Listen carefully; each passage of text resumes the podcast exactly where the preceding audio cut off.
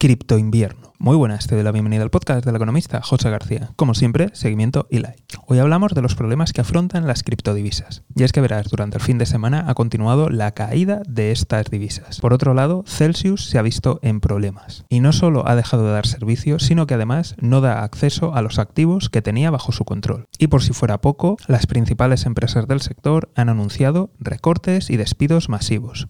¿Crees que las cripto tienen futuro? ¿Consideras que el mercado va a recuperarse o esto ha sido la estocada final? Como siempre, tienes a tu disposición los comentarios. Desde aquí estaremos muy atentos y si no te quieres perder nada, seguimiento y like. Nos vemos aquí en el podcast del economista José García. Un saludo y toda la suerte del mundo.